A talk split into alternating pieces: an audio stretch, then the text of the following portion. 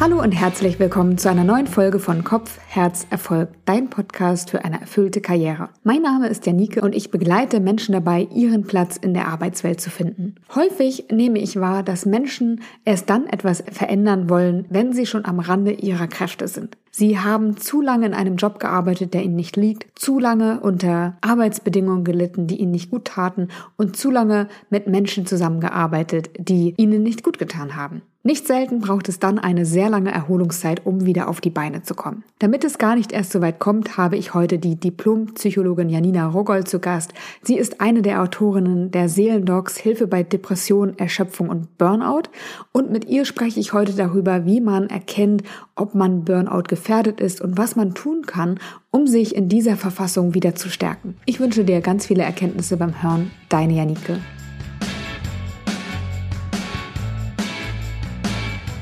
Janina, schön, dass du da bist. Hallo, vielen Dank für die Einladung. Ich begleite ja Menschen dabei, die beruflich unzufrieden sind und sich nach beruflicher Erfüllung sehnen. Und ich habe auch immer wieder Menschen im Kurs, die eine Depression haben oder hatten oder einfach sehr, sehr erschöpft sind. Und ich arbeite dann ganz oft mit ihnen darauf hin, dass sie sich überhaupt erstmal eine Auszeit nehmen oder sich arbeitsunfähig melden, weil da scheint so eine super große Hürde zu sein.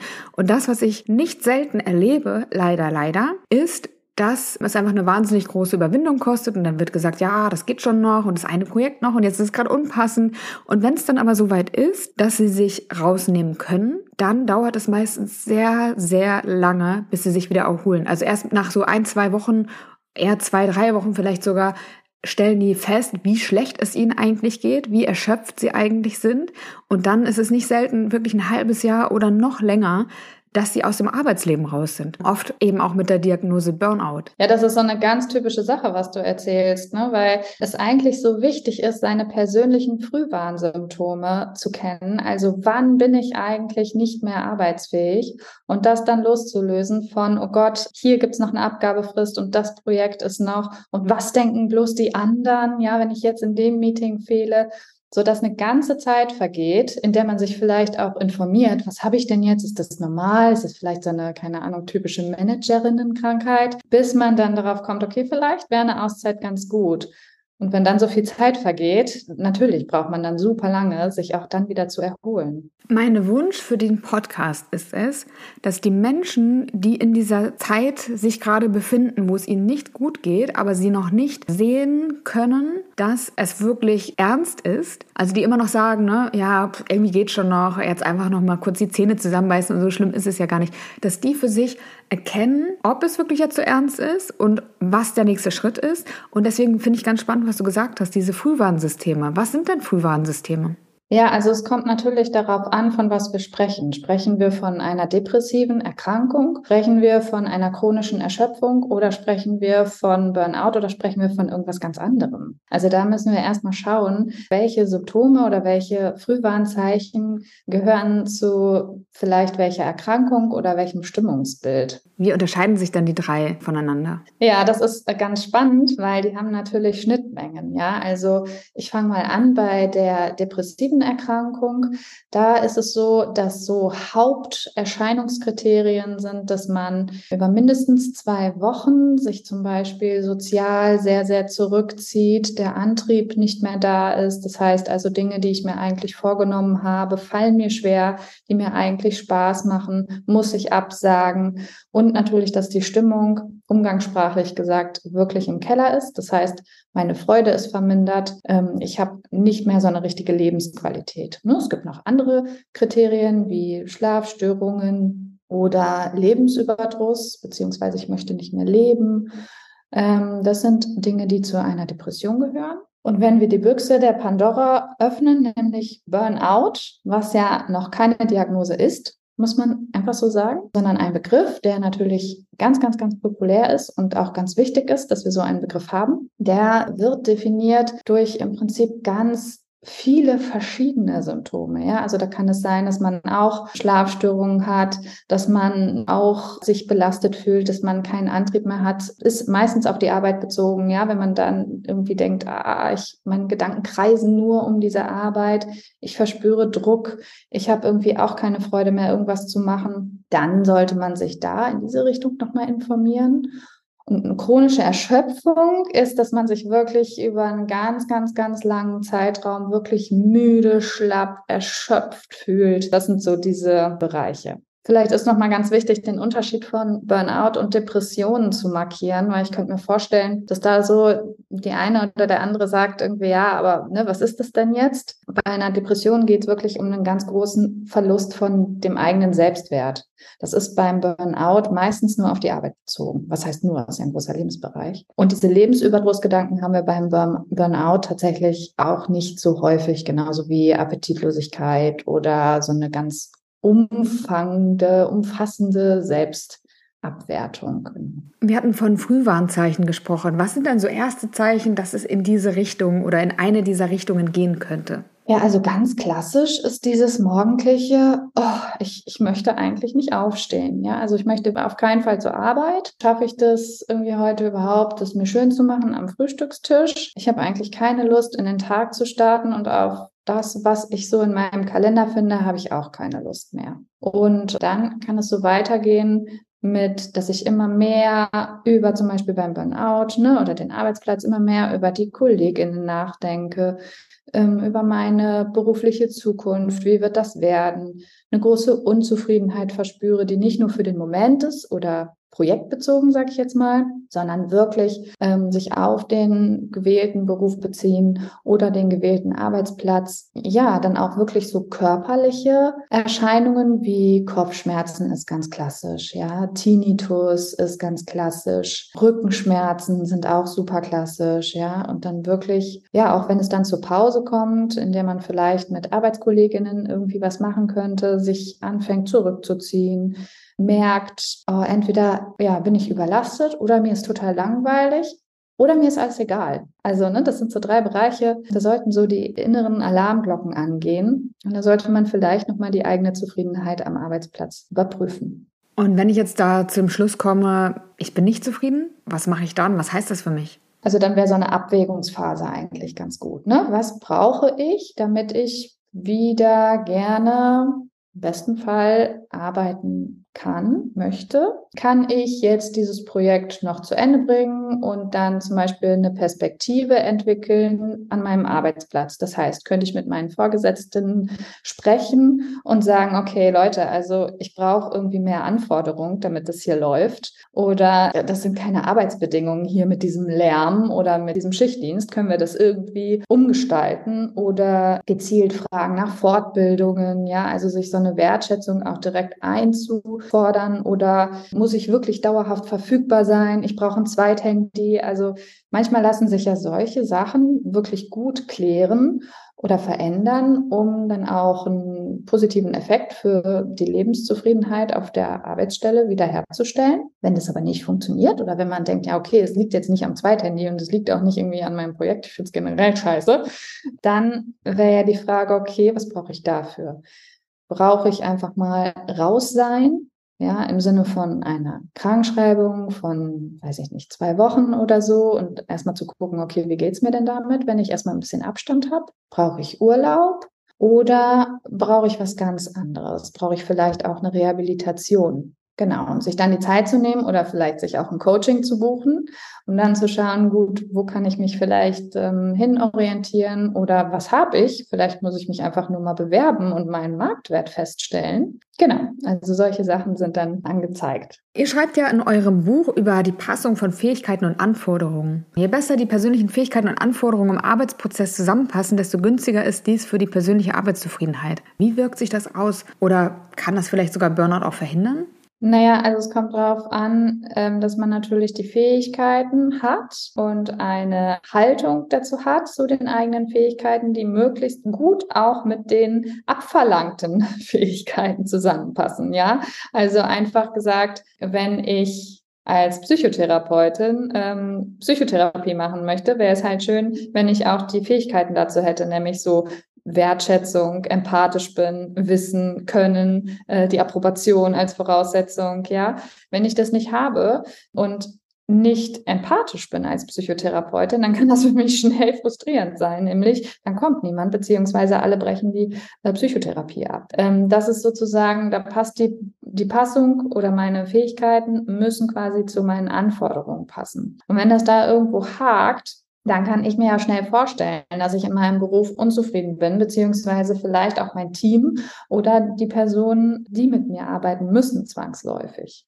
Und das ist genau damit gemeint. Und wir wissen aus der Forschung, dass sowas wie Überforderung, aber auch Langeweile, also es gibt ja diesen Begriff Bore-out, dass die auch dazu führen können, wirklich äh, ja in so ein Burnout zu kommen, beziehungsweise in so ein Bore-out, weil man eben dann aus ja, Persönlichkeitseigenschaften, aber auch aus Fähigkeiten ähm, nicht mehr gut ein System passt, beziehungsweise das System nicht zu einem passt. Ja, das ist auch etwas, was ich immer wieder beobachte, dass Menschen sich sehr abrackern also entweder eben total gelangweilt sind, das total frustrierend ist, oder auf der anderen Seite sich abrackern, Anforderungen zu erfüllen, die ihnen eigentlich gar nicht so gerecht werden, die sie super viel Energie kosten und Kraft kosten. Und äh, ja, ich denke auch die Passung ist da total wichtig von den eigenen Fähigkeiten mit den Anforderungen. Ja, und also ich finde es auch ganz gut, da auch nochmal ein Gespräch zu suchen, wenn es irgendwie Vorgesetzte gibt also wirklich da zu schauen, ja, mache ich zu viel, mache ich zu wenig? Könnt ihr mir vielleicht noch mehr Aufgaben geben? Könnt ihr mir in einem anderen Arbeitsbereich Aufgaben geben?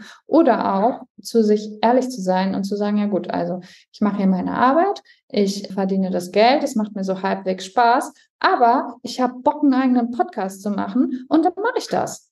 Ja, also auch dieses Zutrauen, wenn ich arbeitstechnisch nicht so 100% erfüllt bin, und seien wir mal ehrlich, wer ist arbeitstechnisch denn 100 Prozent erfüllt? Dann zu sagen, nee, wenn ich Bock habe, das und das auszuprobieren oder mich da und da fortzubilden, ja, dann auch den Mut zu haben, das zu machen und das auch zu vertreten. Ausprobieren ist ein super Stichwort. Das ist ja ein äh, Podcast über berufliche Erfüllung. Von daher muss ich natürlich nochmal antworten auf deinen Satz, ne, wer ist denn schon zu 100 Prozent erfüllt?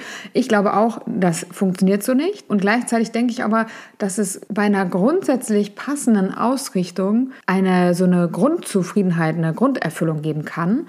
Und dann kann natürlich immer noch mal was passieren, ne? Keine Ahnung, Streit mit den Kolleginnen oder Kollegen, irgendwie ein blödes Projekt. Genau. Dann hat man mehr Puffer. Genau, man hat mehr Puffer und vor allen Dingen, also stellen wir uns mal vor, man ist wirklich mit der Arbeit so zufrieden. Ne? Es, gibt, es gibt mal Streitigkeiten oder sonst was oder Projekte, die einem nicht so schmecken. Aber dann sieht man vielleicht auch über den langen Arbeitsweg leichter hinweg. Ne? Und es kommt nicht noch so on top, so, oh, ja, außerdem ist da der lange Arbeitsweg, ja, sondern es ist irgendwie, ähm, es, ist, es ist leichter zu nehmen. Genau. Ja, und deswegen ist das wichtig.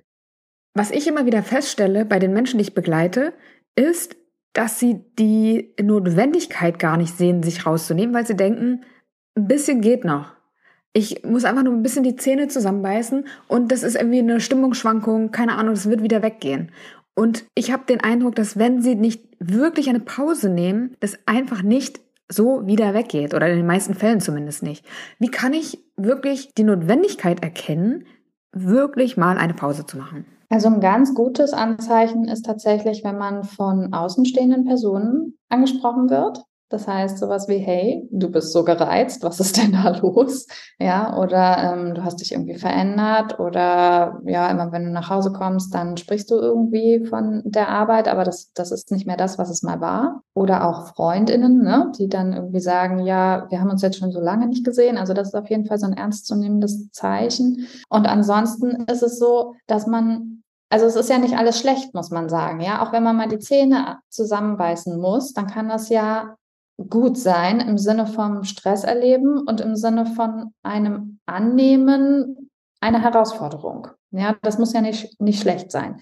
Wenn das aber länger, sage ich jetzt mal, als drei Wochen geht, ja, dann sollte man irgendwie sagen, okay, äh, nee, ich gucke mir das jetzt eine ganze Zeit an, jetzt nehme ich mich raus. Ein guter Tipp dabei ist zu sagen, gut, ich stelle jetzt fest, mir geht es nicht gut. Ich gebe mir genau ab diesem Tag zwei Wochen und mache dann nochmal eine Bestandsaufnahme.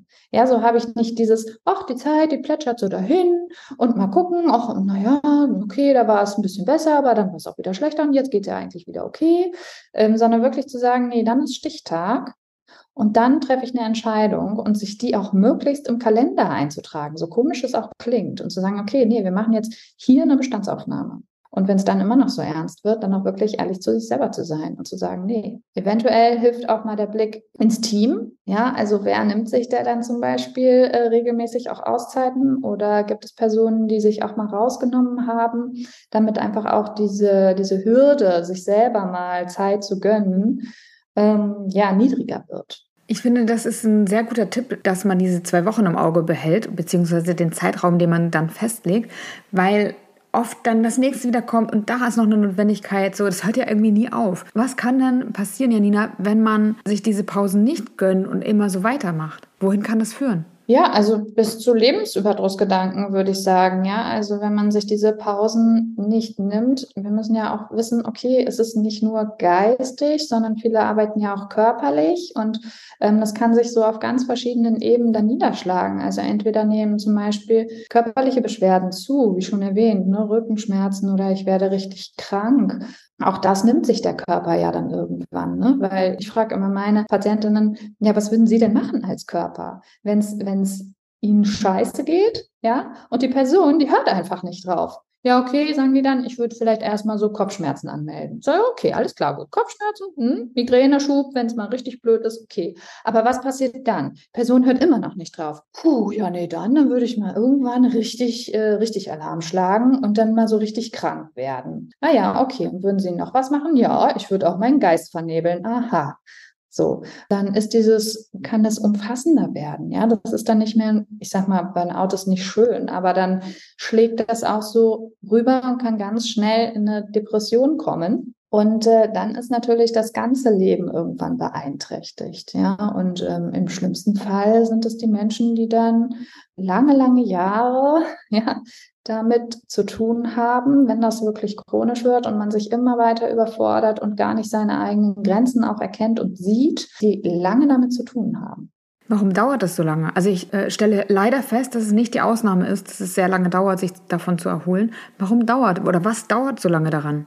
Ja, das ist eine ganz umfassende Antwort eigentlich. Dafür haben wir wahrscheinlich gar nicht mehr so viel Zeit, die ich geben müsste. Also das eine ist, dass wir ja, wenn wir jetzt auf den Arbeitskontext bezogen gucken, von unseren Eltern und von der Gesellschaft ganz viele Glaubenssätze vermittelt kommen. Ja, also sowas wie musst arbeiten oder Zähne zusammenbeißen, ja, oder das machen die anderen auch. Ängste begleiten vielleicht, so ja, wovon möchtest du denn die Familie ernähren oder deine Wohnung zahlen mit den horrenden Mieten oder so, ja, also ein unheimlicher Druck. Viele haben ja auch, sind ja auch sehr, was ich immer wieder in der Praxis erlebe, geprägt von, ja, was denken denn dann die anderen? Ja, nicht, also die anderen sind wichtiger als, was denke ich denn von mir selber? Also das sind so Sachen, die so auf der kognitiven Ebene ablaufen.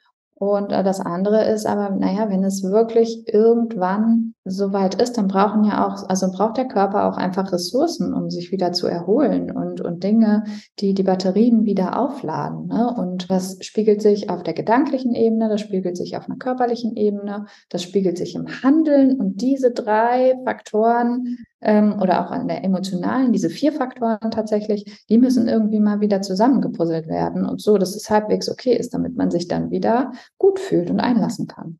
Welche Muster sind das zum Beispiel, die dazu führen können? Sind das diese Glaubenssätze, die du genannt hast? Oder gibt es noch weitere Muster, die dazu führen können, dass man eben das so lange aushält? Ja, nee, also dass man es so lange aushält oder dass es so lange dauert, dass man dann krank ist? Mm, ja, gute Frage. Also ich meine eigentlich, dass man es so lange aushält, in einer Situation zu stecken, die einem nicht gut tut, was wiederum dazu führt, dass man ganz lange ausfällt und sich ganz lange neu sortieren muss. Also beides im Prinzip, ne? Ja, das ist, dass man es ganz lange aushält, ist vielleicht, dass man auch diese eigenen großen Ansprüche hat an sich, ne? Immer dieses, okay, mein Bild ist 100 Prozent zu geben, da zu sein, was man, was ja auch ganz nett nett ist, ne? Also auch so ein verlässliches Bild von sich zu haben. Ja, ich falle nicht aus, nur wenn es richtig nötig ist oder ich gebe 100 Prozent. Das ist ja nicht falsch so im Leben 100 Prozent zu geben. Ich weiß nicht, wer das irgendwie in die Welt gesetzt hat. Oder auch eben Druck von den Vorgesetzten oder wenn man selbstständig ist, dieses, ah, ich kann jetzt nicht ausfallen, weil wer soll irgendwie was dazu. Also das sind so Sachen, die halt das so lange brauchen und dann, warum es so lange dauert, also bis man sich wieder erholt hat, ist halt die Frage, was man auch so, ich sag mal, genetisch an Prädispositionen mitbringt. Also meine Familie gibt es da, ähm, sind da depressive Erkrankungen zum Beispiel gang und gäbe. Ja, dann bin ich natürlich eher, kommen eher dafür in Frage, auch da einen Hang für zu haben, sage ich jetzt mal, und zu erkranken, als ähm, wenn psychische Erkrankungen keine Rolle spielen. Das heißt nicht, dass man das auf jeden Fall erben muss, aber es spielt eine Rolle. Oder auch, äh, wie bin ich sozialisiert worden? Auch das sind Dinge, die eine Rolle spielen. Oder wie ist mein Denken, wie ist mein Handeln? Ja, also bin ich jemand, der irgendwie da sehr optimistisch ist und zuversichtlich oder ähm, schüchtern, zurücknehmend. Auch das sind so Persönlichkeitseigenschaften.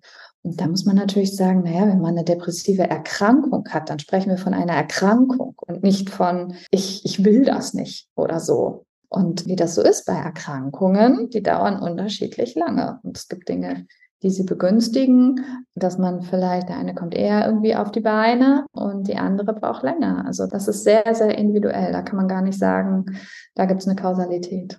Was machst du mit Menschen, die in einem Burnout stecken oder die in einer chronischen Erschöpfung sind oder eine Depression haben? Was können die tun, um da wieder rauszukommen? Naja, also erstmal ist es so, dass, es, dass ich froh bin, dass Sie in der Verhaltenstherapie sind und sich erstmal ähm, mit diesem Thema befassen. Ja, also ich behandle ja Menschen mit depressiven Erkrankungen. Ne? Wir haben ja gerade gehört, Burnout ist keine Diagnose im Behandlungssinne. Natürlich gibt es Personen, die hierher kommen, auch aufgrund eines Burnouts, aber dann noch andere Dinge im Hintergrund haben, andere Diagnosen. Genau, aber was ich mache, ist erstmal zu schauen, ob den Personen Personen es überhaupt irgendwie gelingt, dass sie sich an einigen Sachen irgendwie wieder beteiligen, also im Idealfall am Leben, ja, also sie in Aktivität zu bringen, herauszufinden, was tut ihnen denn eigentlich gut und was schadet ihnen vielleicht, ja, da gibt es so viele Aufgaben, die wir dann machen, zuhören, also was ist überhaupt das Belastende, was viele Menschen nicht wissen, ne? dann zum Beispiel sagen, ja, alles ist, ist belastend. Ja, okay, nee, was ist es denn? Also genau zu definieren.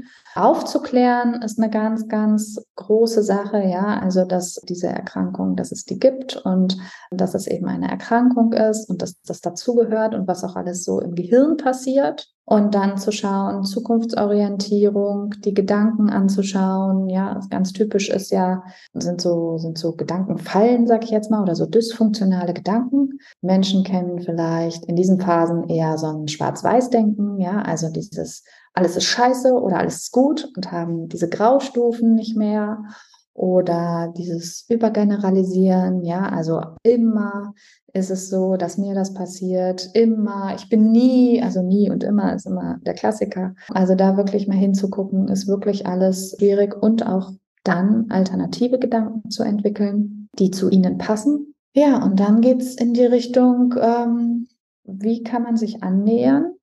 Ja, wieder entweder arbeiten zu gehen oder die Dinge umzusetzen, etwas Neues anzufangen, überhaupt wieder Freude am Leben zu haben und so weiter. Also es ist ganz vielfältig. Und am Ende sollen sie einen Werkzeugkoffer haben mit Werkzeugen, die sie in unterschiedlichen Situationen rausholen können und sagen, ah, das passt jetzt, das möchte ich jetzt anwenden. Genau, und damit möglichst gut zu leben. Muss man sich in jedem Fall Hilfe holen oder kann man es auch alleine schaffen? Man kann das auch alleine schaffen. Also es gibt ganz, ganz äh, tolle Sachen mittlerweile. Also erstmal Bücher sind natürlich wunderbar, um sich selber irgendwie vorzubilden. Manchmal ist es aber so, beziehungsweise was heißt manchmal, ziemlich häufig ist das so, dass die Konzentration im Eimer ist, so dass man irgendwie nach einer Seite denkt, das habe ich gerade gelesen. Es gibt Selbsthilfegruppen. Ich plädiere dafür, wirklich zu schauen, was es auf dem Markt gibt. Es gibt ganz toll die DIGAs, also digitale Gesundheitsanwendungen. Die kann man sich von den Experten Experten, also Hausärztinnen, Psychotherapeutinnen, verschreiben lassen. Ähm, das sind dann zum Beispiel Apps oder Kurse, Gesundheitskurse, die man macht, wenn man zum Beispiel keinen Therapieplatz oder keinen Coachingplatz findet, die einen da unterstützen, die zertifiziert sind von den Krankenkassen und entsprechenden Experten. Genau. Und ja, wenn, wenn man selber aber denkt, nee, es wäre gut, Hilfe in Anspruch zu nehmen und dann auch irgendwie äh, eins zu eins, dann auf jeden Fall. Also ich meine, es, es ist, äh, die Nebenwirkungen sind kleiner als der Gewinn, sage ich jetzt mal. Wie kann ich mir denn Hilfe holen? Ne? Man sagt ja immer, es dauert so ewig, bis ich äh, da jemanden finde oder bis, äh, bis es einen freien Therapieplatz gibt. Hast du da Tipps und Tricks, wie man schnell Hilfe bekommen kann? Ach, ja, das ist immer so eine Frage. Das ist natürlich wirklich super, super schwierig. Ich empfehle tatsächlich, sich direkt mit der Krankenkasse in Verbindung zu setzen, bei der man ist. Die hat eigentlich eine Liste von TherapeutInnen ähm, die man dann leider abtelefonieren muss oder anschreiben. Bitte sich nicht frustrieren lassen. Viele antworten gar nicht, weil wir ungefähr 50 Anfragen am Tag haben. Ähm, also immer, immer wieder anrufen. Ja, das andere, was ich empfehlen kann, ist die Terminservicestelle der Krankenkassen oder der Kassenärztlichen Vereinigung. Wir sind verpflichtet, Sprechstunden anzubieten auch wenn wir keine Plätze haben. Aber somit hat man irgendwie mal einen Ansprechpartner bzw. eine Ansprechpartnerin und kann trotzdem vorstellig werden und sagen, ja, ne, kennen Sie vielleicht noch irgendjemanden, der mich vermitteln kann oder wie der Zufall halt so will, hat doch irgendjemand noch einen Platz. Genau, also die Terminservicestelle ist immer eine gute Adresse. Das sind so, so Sachen, die, die ich wichtig finde von Institutionen. Ähm, was ich aber auch super wichtig finde, ist zu sagen, nicht zu lange warten. Bei mir gilt so der Satz, absagen kann man immer noch, wenn man es dann wirklich nicht braucht. Aber ja, teilweise gibt es ja Wartelisten, auf denen Menschen draufstehen, die über ein Jahr warten. Und besser zu früh, weil wenn es dann wirklich super, super, super akut ist, dann ja, muss man einfach realistisch sagen, ist es eben schwierig. Selbstzahlerbasis ist immer noch mal was anderes, also sich dann auch als Privatzahlerin an Privatpsychotherapeutinnen zu wenden, auch das geht. Ja, da sind wir leider in so einem Klassengesellschaftsding. Ähm, ja, das sind so die Sachen, die ich vorschlagen würde. Wenn jetzt jemand zuhört, der oder die das Gefühl hat, sie hat Symptome, sie hat erste Anzeichen, was konkret noch einmal zusammengefasst sollte sie oder er jetzt tun? Ja, auf jeden Fall eine Bestandsaufnahme machen. Wie geht's mir heute? Mit welchen Gedanken äh, bin ich heute aufgewacht? Welche Gedanken begleiten mich über den Tag? Also es gibt ja diesen schönen Begriff Journaling, also wirklich das auch aufzuschreiben, was einen bewegt, so dass man es aufschreibt und im besten Fall auch zuklappen und weglegen kann, zu sagen, okay, ich definiere einen Zeitpunkt, an dem ich mich nochmal reflektiere, zum Beispiel in zwei Wochen. Ich gehe ins Gespräch mit Menschen, das ist eine ganz wichtige Komponente. Also was sagen meine Freundinnen, was sagt meine Beziehungsperson? Dann zu differenzieren, was kann ich ändern und was nicht. Ja, also wenn ich an meiner zum Beispiel Gehaltsstruktur nichts ändern kann, ähm, kann ich vielleicht etwas daran ändern, dass es gewisse Zuschüsse oder Fortbildungen gibt, die ich dann dazu nutzen kann, dass ich vielleicht zufriedener bin, wenn ich im anderen Einsatzgebiet bin oder Aufgaben sich erweitern. Ähm, zu schauen, was sind eigentlich meine Risikofaktoren, also Dazu gehören zum Beispiel, hat mein Arbeitsplatz, ist das besonders lärmreich, schmutzig, habe ich äh, Schichtarbeit, habe ich eine unsichere Arbeitsplatzsituation, ähm, langweilige ich mich, äh, muss ich dauerhaft verfügbar sein, also wirklich da mal so eine Bestandsaufnahme zu machen. Dann zu gucken, und da wird es ein bisschen persönlicher und privat, habe ich eigentlich Auszeiten für mich geplant? Also habe ich regelmäßig guten Urlaub genommen? Oder waren das immer mal so, na da zwei Tage und dann da mal ein verlängertes Wochenende und da mal irgendwie eine Woche, weil Memo an sich selber, naja, da kommt es auch nicht so richtig zur Erholung. Und dann auch zu reflektieren, hm, bin ich vielleicht die Person, die schnell sagt, ja, nee, das kann ich auch noch machen. Oder bin ich die Person, die sagt, äh, ja, nee, ich, also heute Abend um 23 Uhr auf jeden Fall bin ich erreichbar. Ja, da gucke ich nochmal in die Mails und dann äh, habe ich morgen eine Mail weniger. Also auch da selbstkritisch mit sich umzugehen und zu schauen, mh, hm, ne, was ist denn da? Das alles zählt zur Bestandsaufnahme. Und dann schauen, okay, werden diese ähm, Anzeichen geringer, wenn ich mich damit wirklich auseinandersetze und vor allen Dingen auch motiviert bin, etwas zu verändern? Oder braucht es da mehr? Und wenn es mehr gibt, dann mit der Krankenkasse sprechen oder bei der Terminservicestelle vorstellig werden. Alles verlinke ich nochmal in den Show Notes. Janina, vielen Dank, dass du da warst und für all deine Tipps, die sicherlich sehr hilfreich sind, wenn jetzt Menschen zuhören, denen es genauso geht. Also vielen Dank dir und alles Gute für dich. Gerne. Tschüss.